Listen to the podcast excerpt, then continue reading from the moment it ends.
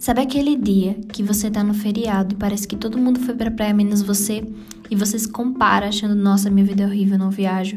Pois é, a comparação ela não traz nada de positivo. Muitas vezes a gente faz isso em muitas áreas da nossa vida e acaba perdendo. Quando Jesus ele foi multiplicar os pães e peixes, ele não olhou para a quantidade de pessoas, para a falta de recurso, mas o que ele disse para os discípulos no capítulo 14 de Mateus, versículo 18 foi: "Tragam isso para mim". Nós devemos estar como Jesus, sabe, prontos a fazer aquilo que ele nos pediu, aquilo que ele nos entregou para fazer. Não importa se você tem poucos recursos, apenas comece. Você já tem o que é necessário para começar. Jesus do seu lado, e é isso que importa. Não se compare, você não sabe o que as pessoas fizeram para conseguir aquilo ou para chegar até ali. Até mesmo a foto da praia, você não tem certeza se a pessoa estava na praia naquele dia mesmo.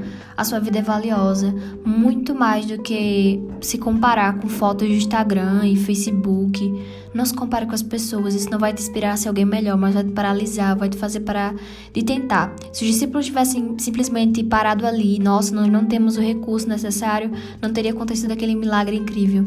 Deus ele usa dos poucos recursos para fazer as grandes coisas.